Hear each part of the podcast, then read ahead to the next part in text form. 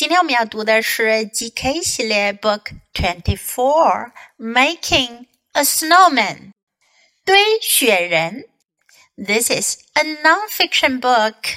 这是一本非虚构的书，也就是说，这个故事的内容呀，在现实生活中是可能发生的。It may be a real story. Now let's listen to the story. Making a snowman.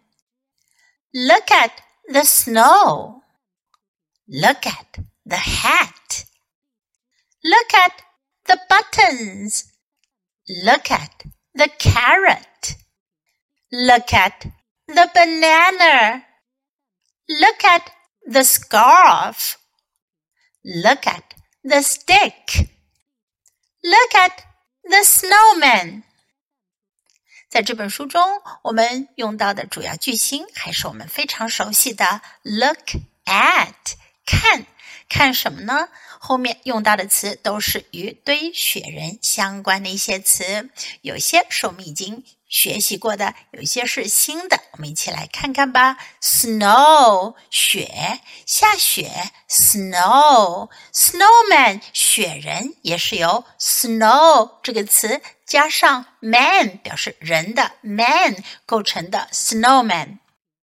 hat 帽子，hat buttons 纽扣，button 是纽扣的意思，because we need two buttons for the snowman's eyes。我们需要有两个纽扣来做成雪人的眼睛，所以呢，这里需要在 button 后面加上。s 表示复数形式，表示 more than one 超过一个。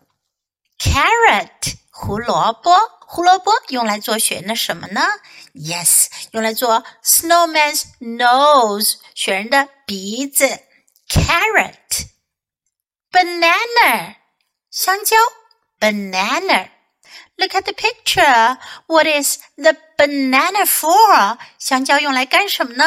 it's for the snowman's mouth，是用来做雪人的嘴巴 mouth。Scarf 围巾 scarf。This is a real scarf。雪人戴了一条真的围巾。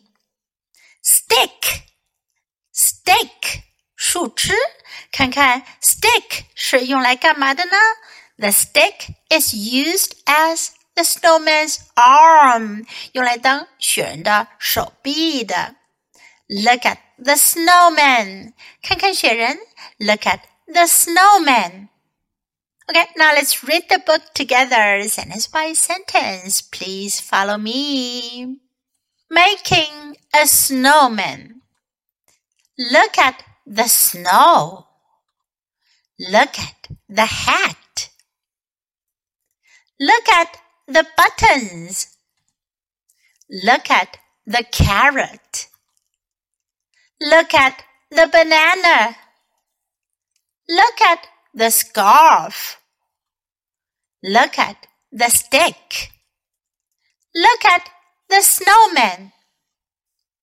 这本书我们就读到这里，你都学会了吗？别忘了反复练习，你才能熟练掌握哦。